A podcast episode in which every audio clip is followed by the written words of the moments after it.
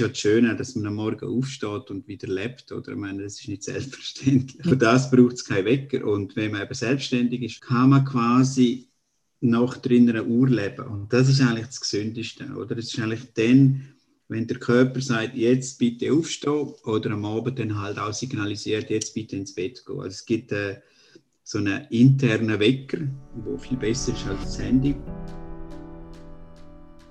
Hallo miteinander und willkommen zu einer neuen Folge vom Podcast Einfach Leben. Ich möchte euch zuerst einmal Danke sagen für eure lieben Rückmeldungen, für eure Kommentare und aber auch fürs Teilen, weil durch das gewinnt der Podcast und auch die Sprecherinnen und Sprecher an Reichweite und ich freue mich natürlich sehr, wenn möglichst viele Leute alle zulassen und wir von eurem Feedback auch profitieren können. Wie manchmal habe ich schon gedacht, wie viel einfacher wäre das Leben, wenn man am Morgen nicht unbedingt müsste aufstehen müsste. Es ist tatsächlich so, dass viele Leute mit dem Zadern haben, mit dem kämpfen, mit dem Aufstehen, aber auch mit dem Einschlafen oder mit dem Durchschlafen. In der heutigen Folge rede ich mit dem Professor Dr. Christian Gay-Jochen. Er ist Leiter vom Zentrum für Chronobiologie von der Uni Basel. Gibt es wirklich Morgen- und Nachtmenschen? Was bedeutet das, wenn es draußen Vollmond ist und wieso haben die Frauen mehr Mühe oder gerade junge Frauen mehr Mühe mit dem Schlafen während dem Vollmond als Männer?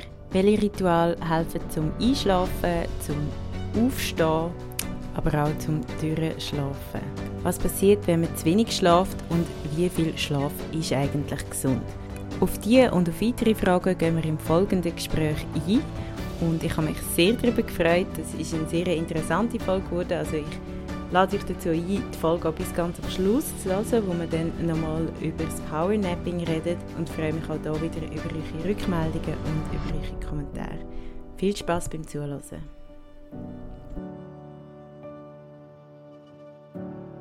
Guten Morgen, Christian. Guten Morgen, Anja. Ich hoffe, du hast gut geschlafen. Ja, ich habe nicht so gut geschlafen. Ich bin einer, der eigentlich nicht so gut geschlafen Also letzte Nacht äh, ein bisschen kurz, schon um 5 Uhr aufgestanden. Und dann habe ich eigentlich voll arbeiten, aber bin dann wieder ins Bett bis um 7 bin aber nicht richtig eingeschlafen, sondern habe eigentlich meinen Tag schon verplant, was man eigentlich auch nicht machen sollte. Aber ich habe noch gute Ideen gehabt. Also wenn ich um 5 Uhr aufwache, habe ich meistens nicht schlechte Ideen. Okay, das ist zu hören. Mir geht es ein ähnlich. Ich habe auch nicht gut geschlafen. Ich weiß nicht, ob es in dem Fall mit dem Universum zu tun hat oder mit dem Mond. Ähm, ob das einen Zusammenhang hat mit dem Schlafen, darauf kommen wir nachher noch. Ähm, vielleicht kurz zu deiner Person. Kannst du dich kurz vorstellen, erzählen, was du machst, wieso du dich mit dem Thema Schlaf auseinandersetzt und mit was für sonstigen Themen du dich gerne auseinandersetzt? Äh, ja, mein Name ist Christian Kajochen und am, am Dialekt da kennt man, also ich bin Schweizer aus der Ostschweiz, aus Graubünden.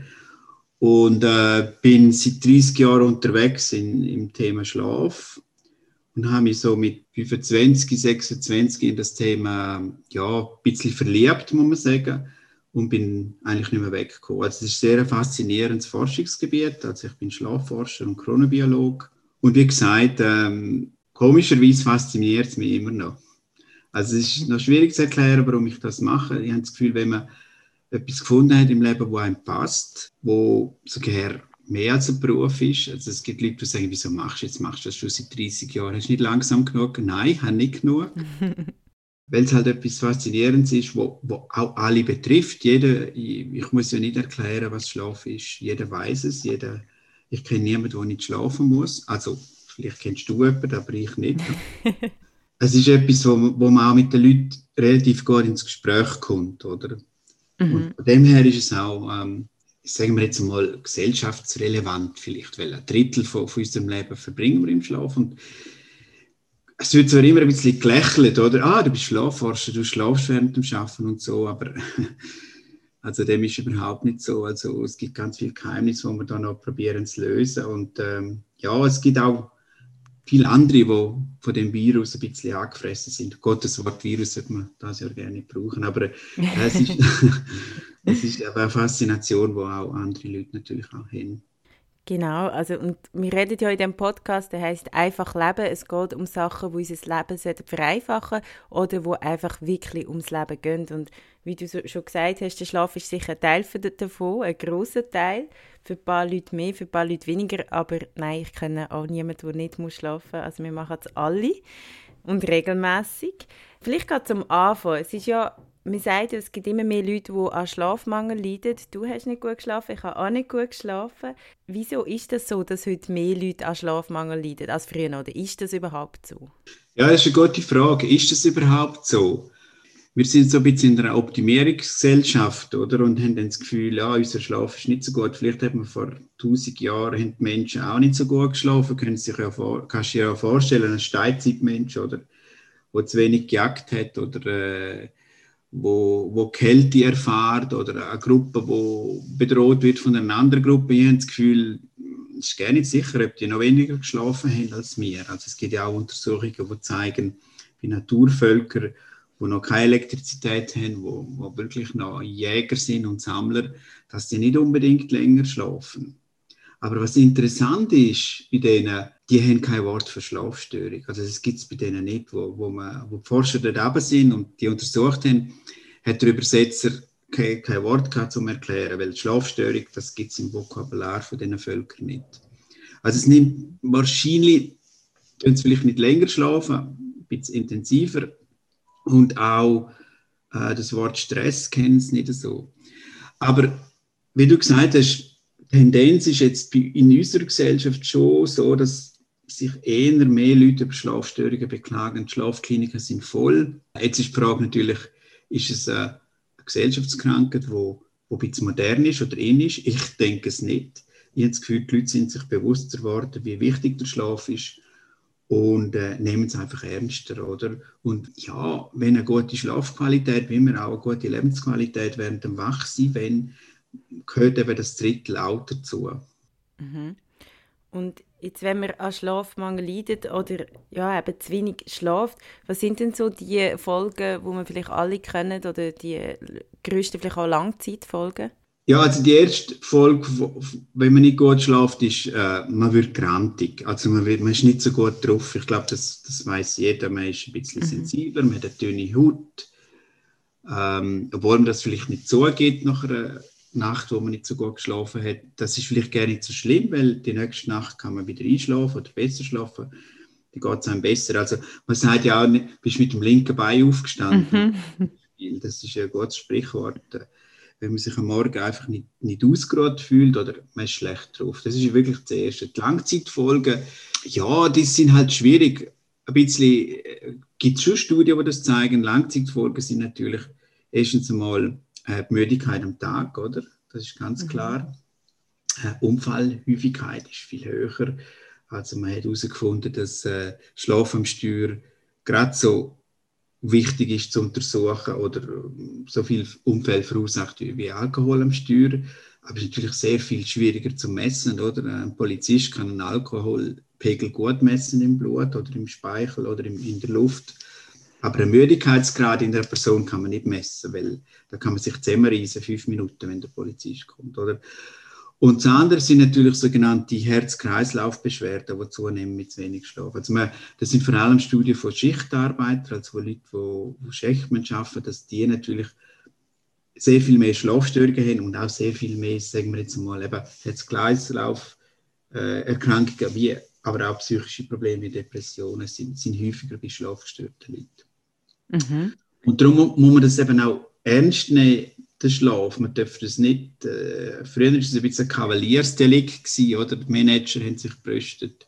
Ich brauche wenig Schlaf, vor allem Männer, weil es auch ein bisschen so ein Macho-Image gibt. Also wir reden auch viel vom Schlafmacho, wo mit mhm. dem angegeben hat. Und äh, irgendwann es gibt berühmte Beispiele von, von, von Managern auch in der Schweiz, wo dann irgendwann in einem Burnout gelandet sind und sogar Suizid begangen haben. Also der ganze Schlaf, die ganze Schlafthematik ist meines Erachtens nicht, nicht zu unterschätzen und hat nichts mit, mit AG zu tun und, und, und Bluffen, wie, wie kurz man schlafen kann.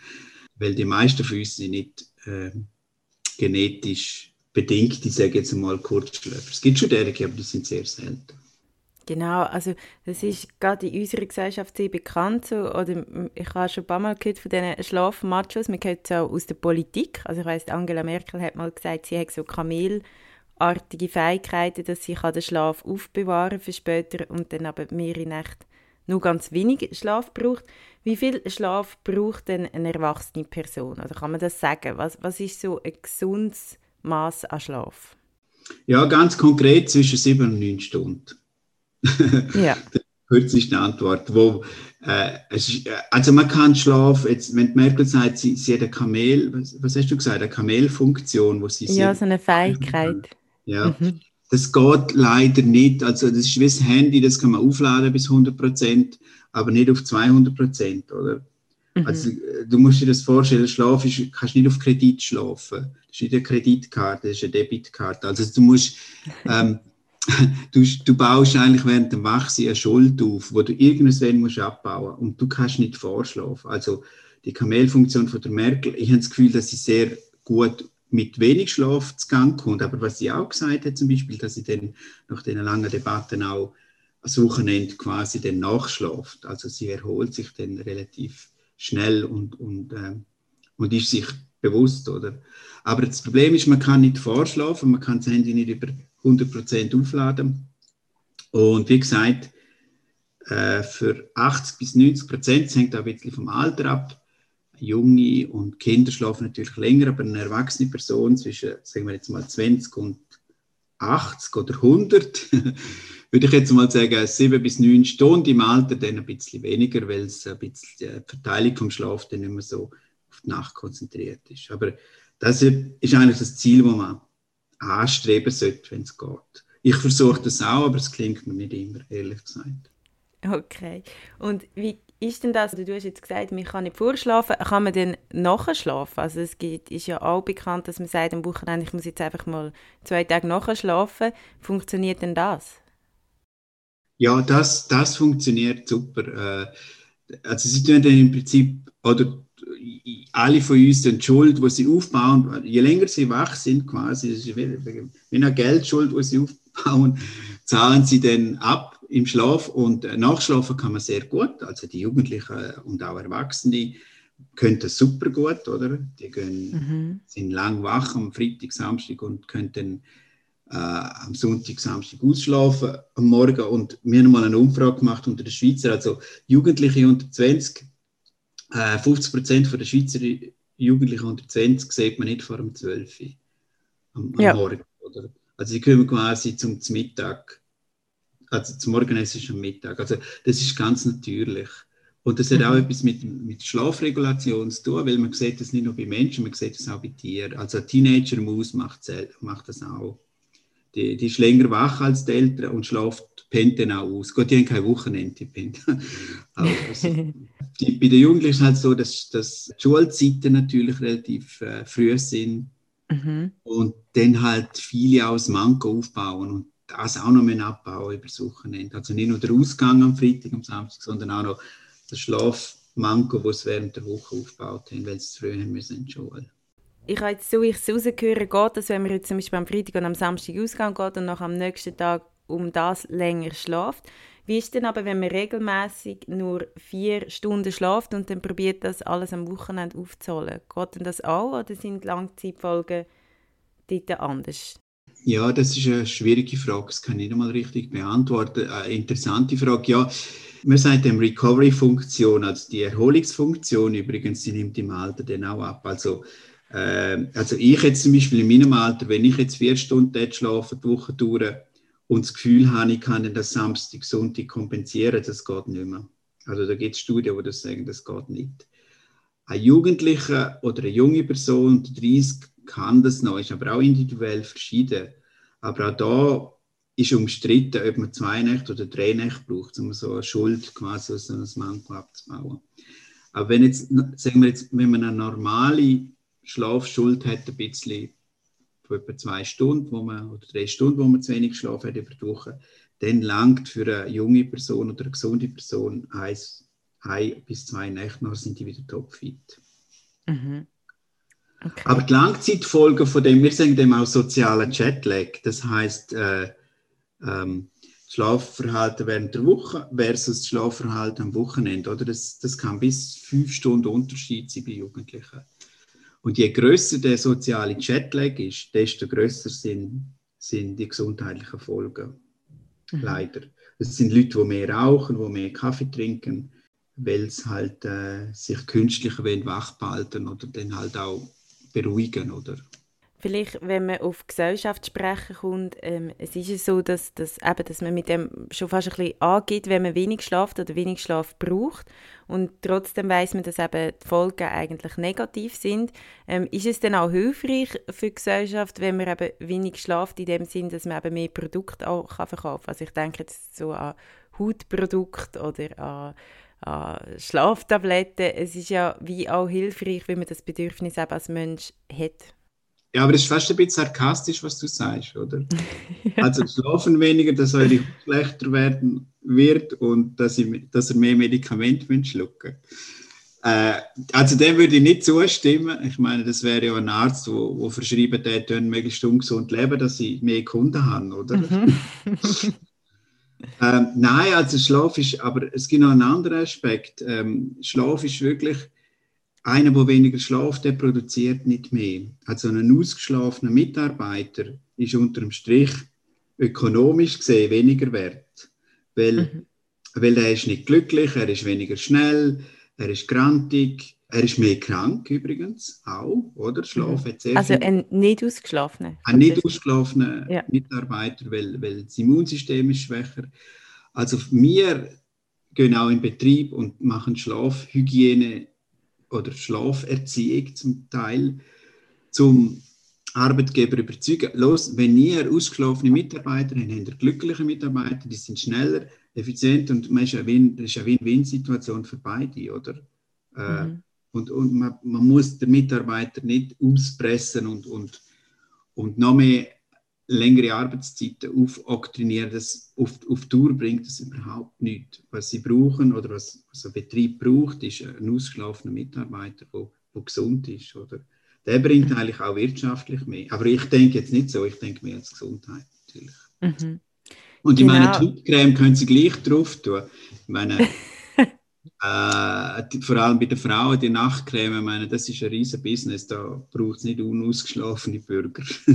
ja, genau. Also ich habe es eigentlich mehr so gemeint, dass man eben, es gibt ganz viele Sachen, ganz viele Tipps, ähm, wie man kann gesünder werden und oftmals würde es vielleicht auch schon viel dazu beitragen, zum gesünder werden, wenn man ein bisschen mehr in Schlafen investieren oder ein bisschen besser oder länger könnte schlafen. Denn was mich noch interessiert, also ich, mir ist aufgefallen, seit ich selbstständig bin, kann ich mir Zeiteinteilung relativ frei machen. Das heißt, ich erlaube es mir erst dann aufzuwachen, wenn ich natürlich aufwache.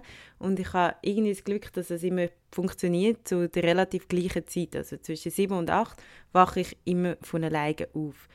Ist es das so, dass der Mensch eine natürliche Uhr hat? Ja, also die, Uhr, die, die, die künstliche Uhr, die wir am Handgelenk haben, die gibt es erst seit etwa 150 Jahren und äh, für Millionen von Jahren, äh, jetzt ein bisschen betrieben. Auch Tiere zum Beispiel, die haben ja keinen Wecker. Und wir haben auch nie einen Wecker gehabt und wir sind trotzdem immer aufgestanden am Morgen. Das ist ja das Schöne, dass man am Morgen aufsteht und wieder lebt, oder? Ich meine, das ist nicht selbstverständlich.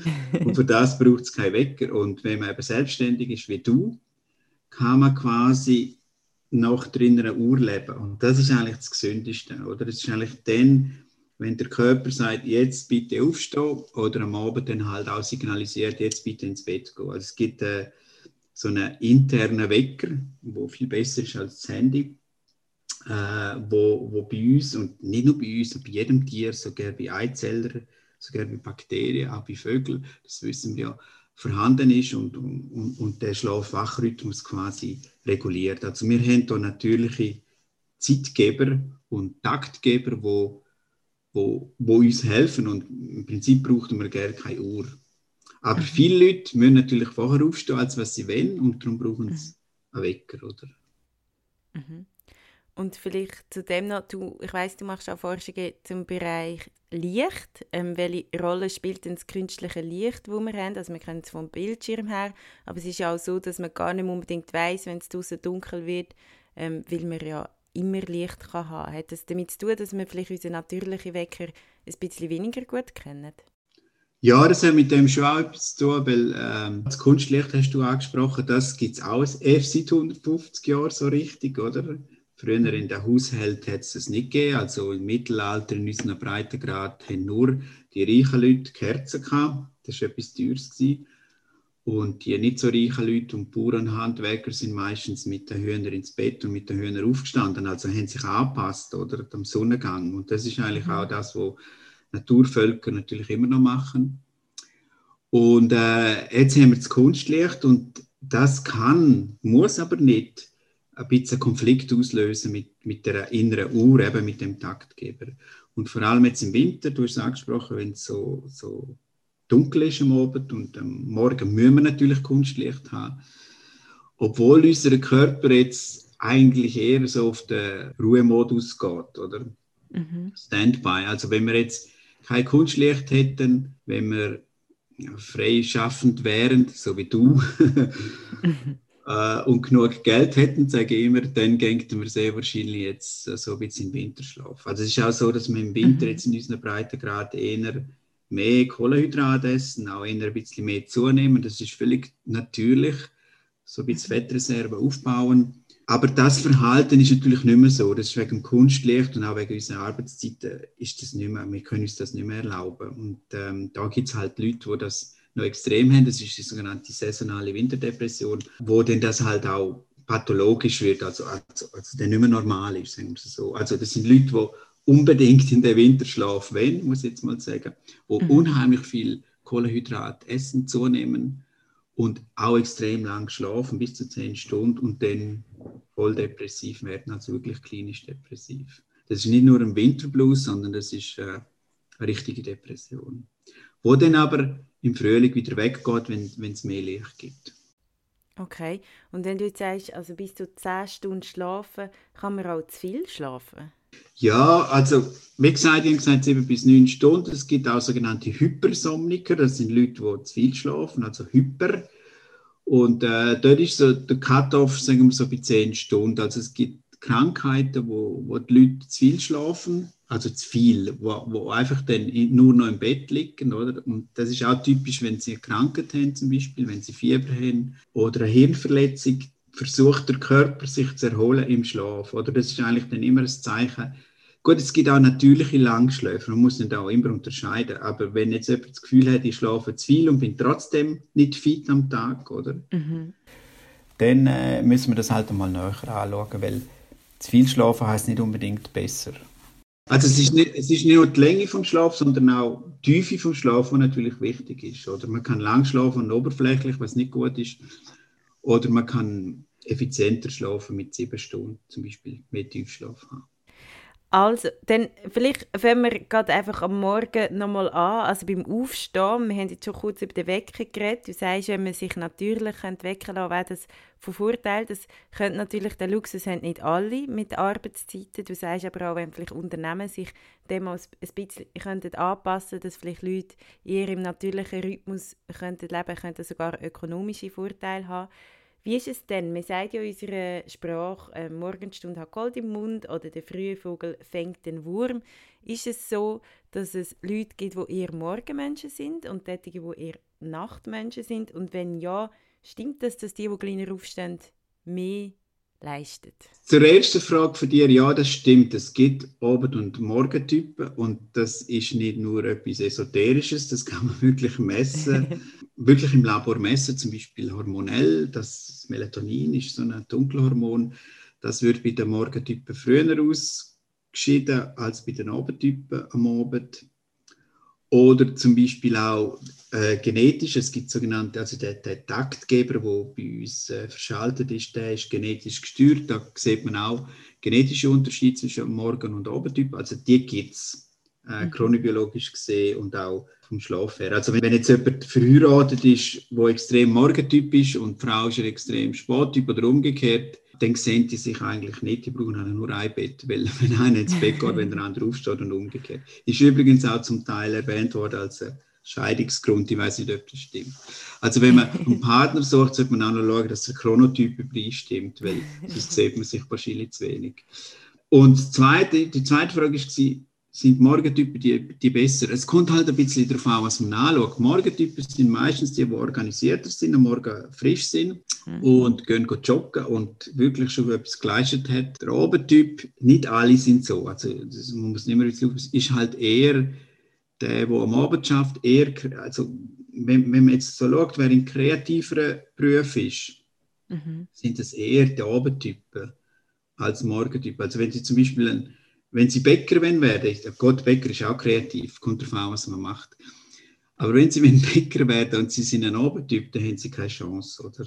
Das geht mhm. nicht. Umgekehrt, wenn Sie ein kreativer, genialer Jazzpianist sind, sind aber kein Obertyp. Und wenn am Morgen spielen, wer will am Morgen ein Jazzkonzert am 7. Niemand?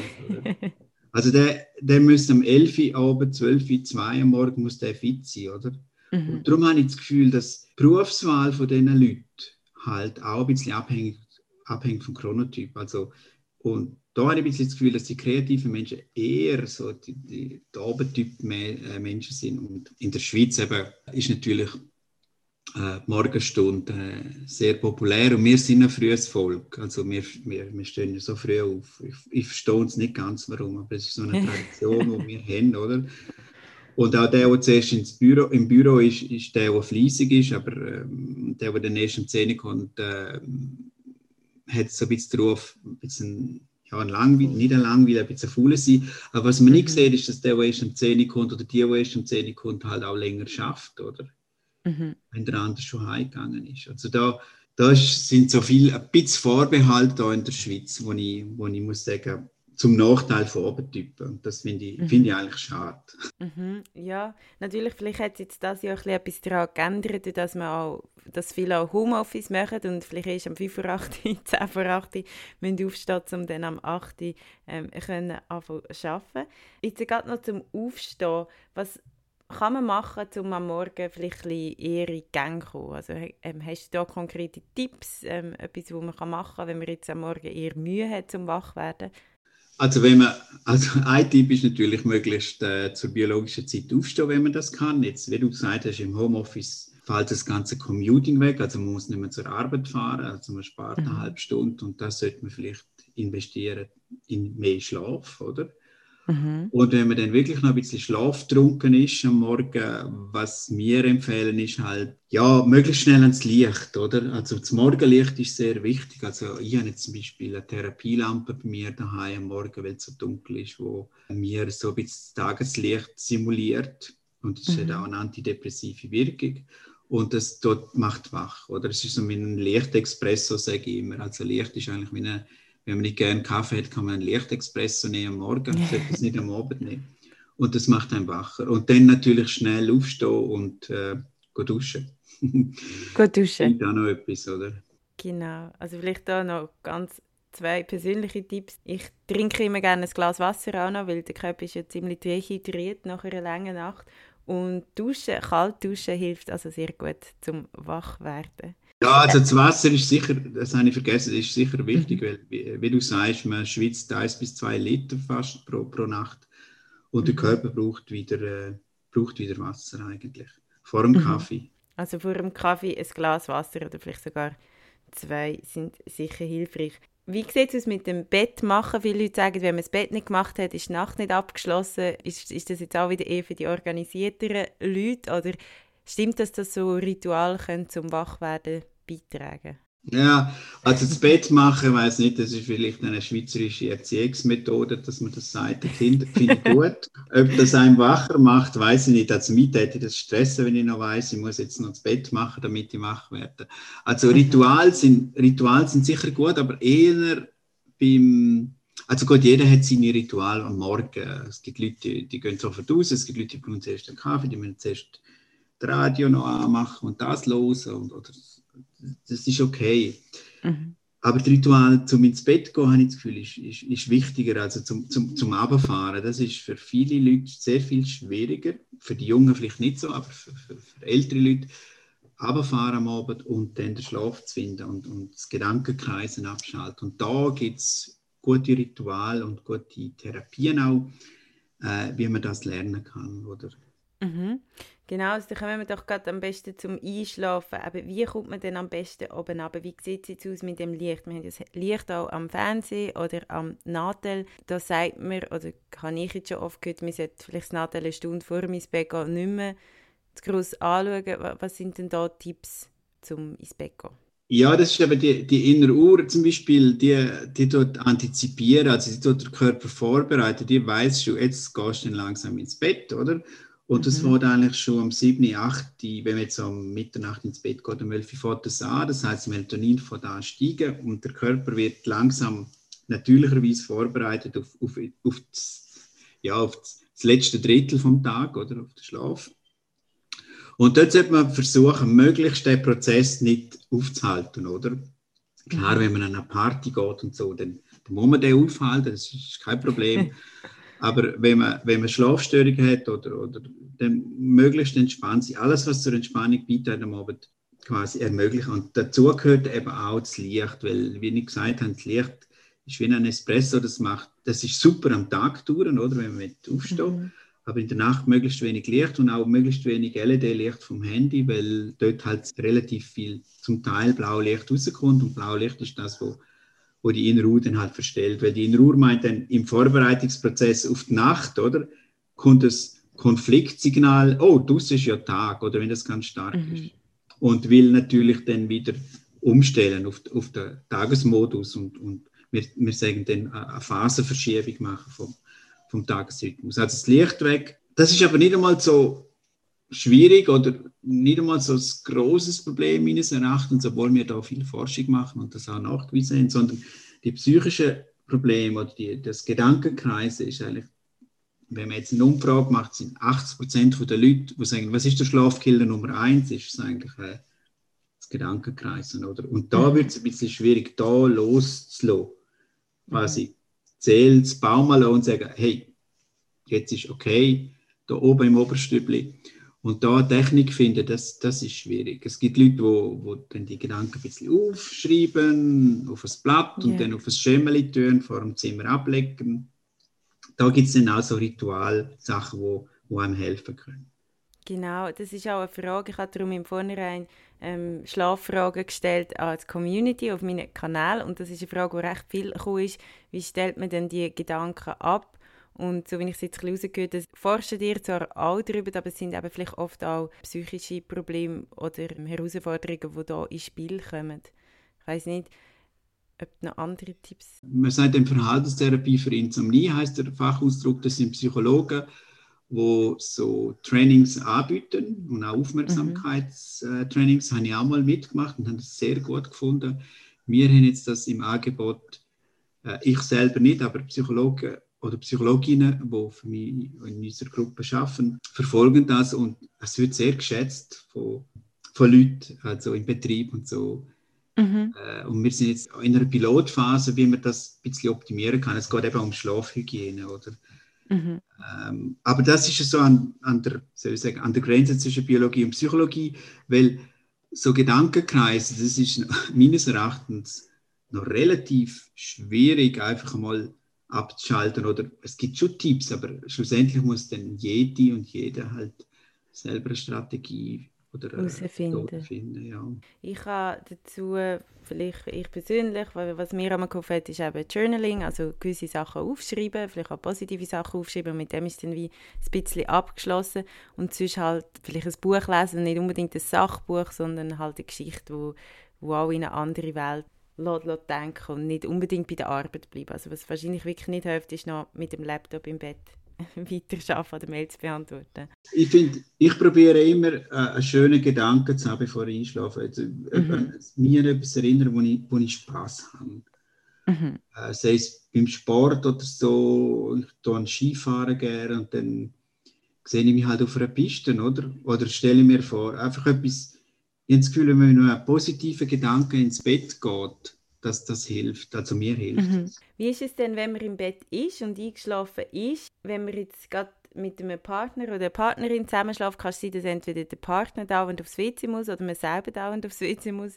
Ist das störend, oder wenn man mehrmals in der Nacht aufwacht, oder sollte man das, sollte man das probieren verhindern, oder wie sieht das aus?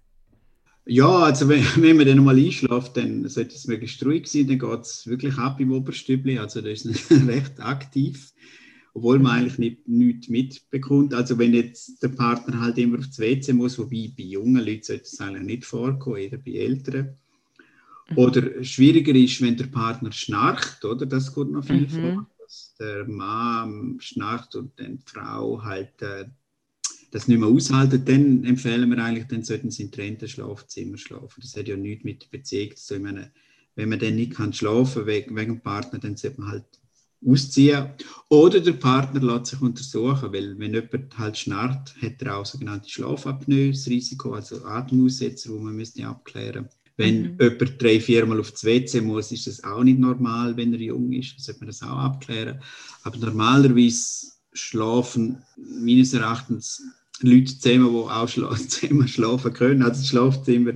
Mhm. Äh, und man sollte auch, wenn jetzt halt jemand auszieht aus dem Schlafzimmer, ist es ja nicht ein Bruch in der Beziehung. Man muss ja dann auch miteinander reden und erklären, warum man jetzt ausgezogen ist. Es ist ja nicht, dass man nicht will, sondern weil es einfach nicht mehr geht, weil es akustisch nicht geht oder ja, es gibt ja Untersuchungen, schlafen wir besser allein oder zusammen mit einem Partner. Das kommt auch darauf an, wie die Beziehung ist zum Partner. Oder ich jetzt ja. persönlich, wenn ich etwas sage, ich schlafe, wenn ich mit meiner Frau im gleichen Bett schlafe, meistens länger, als wenn ich, wenn ich so allein bin. Ich weiß nicht warum. Ja.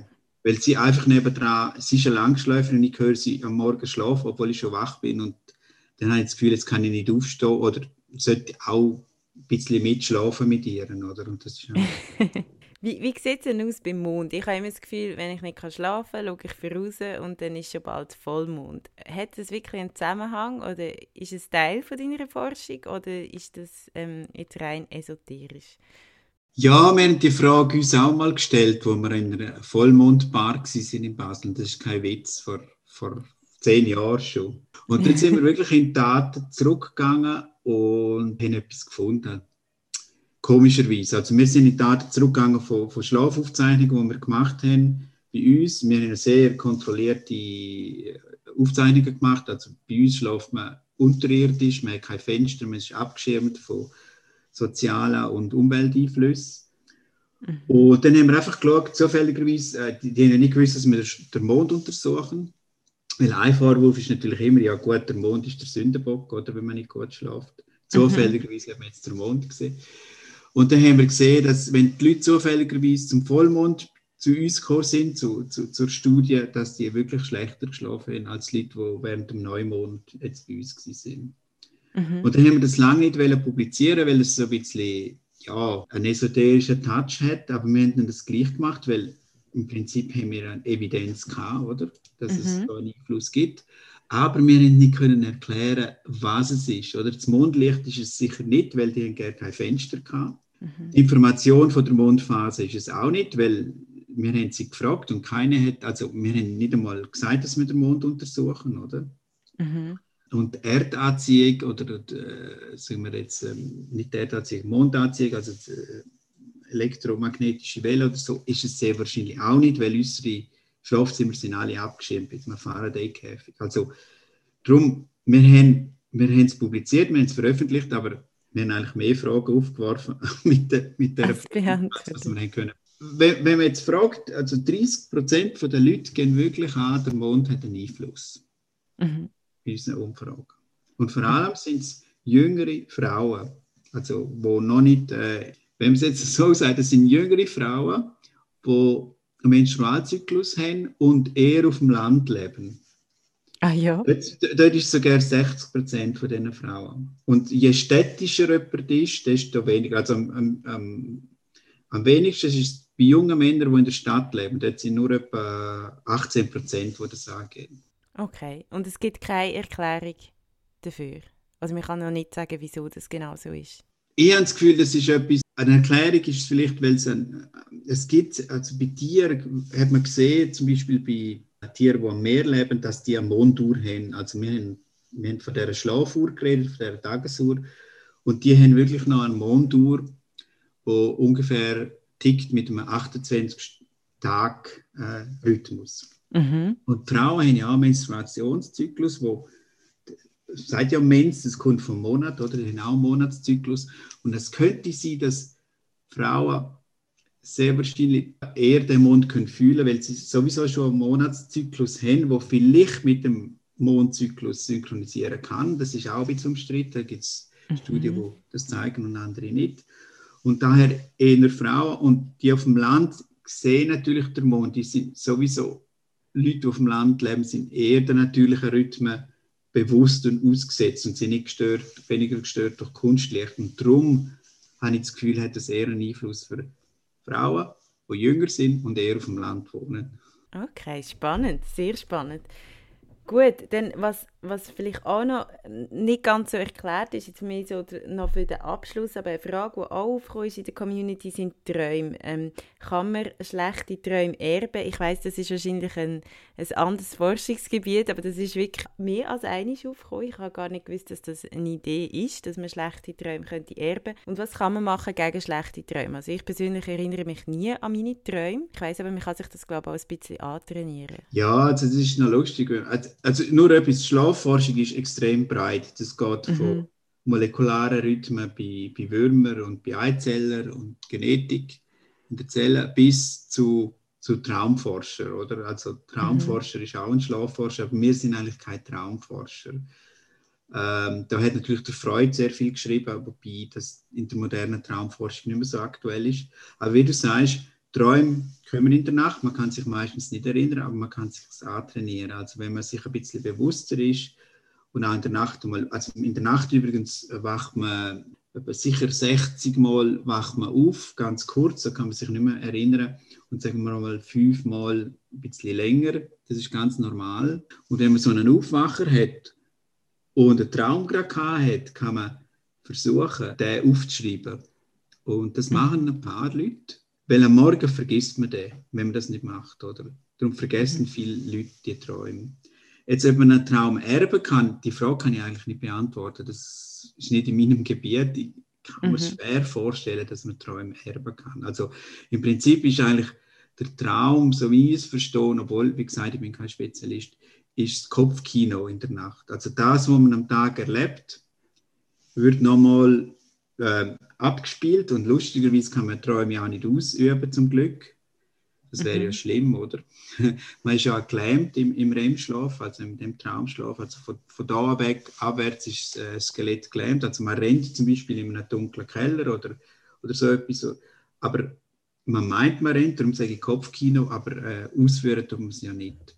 Und es ist eine Verarbeitung von Gedächtnisinhalt und, und, und Erfahrungen vom Tag von Jahren, die wieder hochkommen und, und irgendwie verarbeitet werden müssen. Und das ist sehr wahrscheinlich etwas ganz Wichtiges, aber die Funktion der Träume, ehrlich gesagt, auch die, die kennt man nicht, oder? Mhm. Das allerletzte, was ich noch schnell darauf zurückkomme, ähm, oder wo wir noch gar nicht besprochen haben, sind die Power Naps. Also was ist, wenn man durch den Tag durch müde wird, vielleicht gerade bekannt nach dem Mittag, nach einer schweren Kost, ist das gesund, wenn man sich dann kurz anlegt und wenn ja, wie lang und wieso ist das gesund? Ja, also Powernaps, da können wir ja wieder auf Merkel zurückkommen. Äh, wenn sie, wie gesagt, man baut eine Schuld auf, oder? Und wenn man lang Schulden aufbaut und dann Powernaps macht, also das Handy quasi, man hat es auf 100% am Morgen, oder? Und das mhm. wissen wir ja, wenn es auf 10% ist, dann können wir es anschließen, um wieder auf 30 zu kommen. Und so kann man sich eine Powernap vorstellen. Also wenn man entweder chronisch zu wenig geschlafen hat oder man ist wirklich lang wach geblieben, man hat einen strengen Tag gehabt, dann sollte man so einen Powernap machen. Aber es sollte aber auch nicht zu lang sein. Das Handy nur auf 30% aufladen, nicht auf 100 wieder, weil erstens mal man ist ein bisschen, man ist dann weniger müde, das ist schon gut für zwei bis drei Stunden, aber wenn man zu lang schläft, dann hat man die Schlaftrunkenheit und man kann dann am Abend später oder in der Nacht nicht mehr gut schlafen. Wir empfehlen eigentlich älteren Leuten eben kein Nickerli zu machen, mhm. dass sie dann wieder in der, Schlaf, in der Nacht einen konsolidierten Schlaf haben oder einen guten Schlaf. Aber für einen Manager oder eine Hausfrau oder eine Frau mit Beruf und Kindern, wenn sie, wenn sie die Möglichkeit hat und Kinder auch noch gerade eine machen, warum nicht? 20 Minuten, nicht mehr. Aber es ist nicht so in unserer Kultur, wenn, wenn man jetzt vergleicht mit Japan oder asiatischen Völkern, Dort macht man das organisiert in, in der Fabrik, oder? Ja. Also gerne am, am Pult äh, schnell ein, einpennen für 20 Minuten. Mhm. Aber es geht aber jetzt, sicher also, empfehlenswert.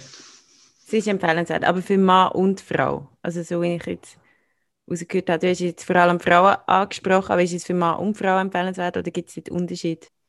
Ähm, nein, es gibt keinen Unterschied. Ich habe jetzt einfach gedacht, es gibt viele junge Frauen, die wo Eltern, wo, wo, wo Mutter sind und noch Beruf haben, oder die Doppelbelastung, mhm. oder? Und dort kann ich mir vorstellen, wobei die sind etwa mal so im Zeugs drin, die brauchen das gerne nicht. Mhm. Ich bin etwa mal erstaunt, wie, wie junge Frauen das alles unter einen Hut bringen können. Äh, aber ich würde es auch Ihnen empfehlen und der, der, der, bei, den, bei den Männern auch, also vor allem äh, bei den, sagen wir jetzt mal ältere Männer, also zwischen 50 und 60, wo, wo im Stress sind, weil dort haben Studien schon gezeigt, dass das Herzinfarktrisiko bei eine schwedische Studie, ich glaube bei 25.000 Männern, dass das Herzinfarktrisiko massiv gesenkt worden ist bei denen, wo, wo denen so eine App gemacht haben, oder?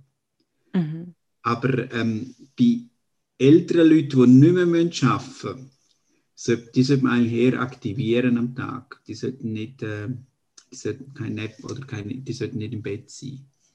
Ja. Aber Geschlechtsunterschied würde ich jetzt nicht sagen. Ich meine, Frauen brauchen ein bisschen mehr Schlaf als Männer, so in der Umfrage, als was sie angehen.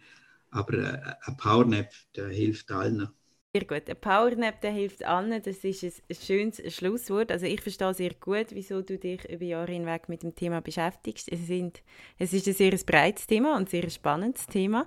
Ähm, danke viel, viel mal für deine Auskünfte. Ich bin überzeugt, da haben ganz viele Fragen können beantwortet werden.